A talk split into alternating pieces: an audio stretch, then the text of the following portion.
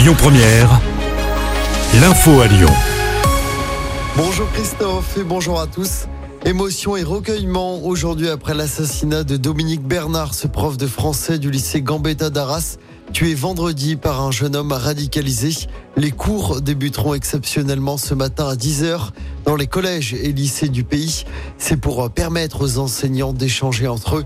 Il y aura aussi une minute de silence à 14h dans tous les établissements scolaires.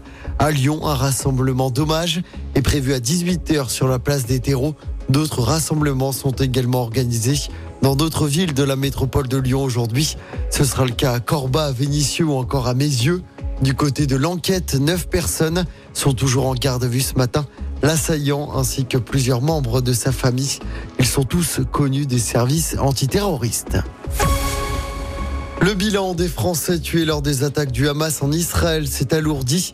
19 Français ont été tués et 13 sont toujours portés disparus. L'annonce a été faite hier par la ministre des Affaires étrangères Catherine Colonna. Elle était en déplacement en Israël. Dans l'actualité locale, ce drame dans le quartier des États-Unis, dans le 8e arrondissement de Lyon, c'était hier en début d'après-midi. Un homme a fait une chute mortelle depuis la fenêtre de son appartement situé au troisième étage.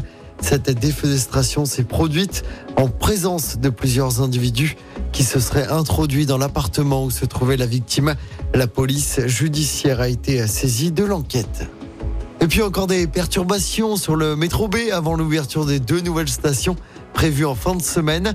Le métro B circulera uniquement entre Charpennes et Stade de Gerland à partir de 21h20 aujourd'hui et demain.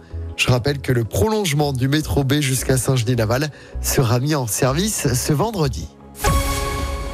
L'actu sport évidemment marqué par l'immense déception pour le 15 de France et les supporters des Bleus.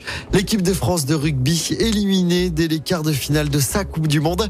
Les Français battus d'un petit point par l'Afrique du Sud hier soir au Stade de France, 29 à 28. Les Sud-Africains affronteront l'Angleterre samedi soir. L'autre demi-finale opposera la Nouvelle-Zélande à l'Argentine. Ce sera vendredi. Et puis en basket, encore une défaite pour l'Asvel, le club Villarbannais, battu de justesse sur le parquet de Nanterre hier en championnat. Défaite 85 à 81. Les Villarbannais sont huitièmes du classement.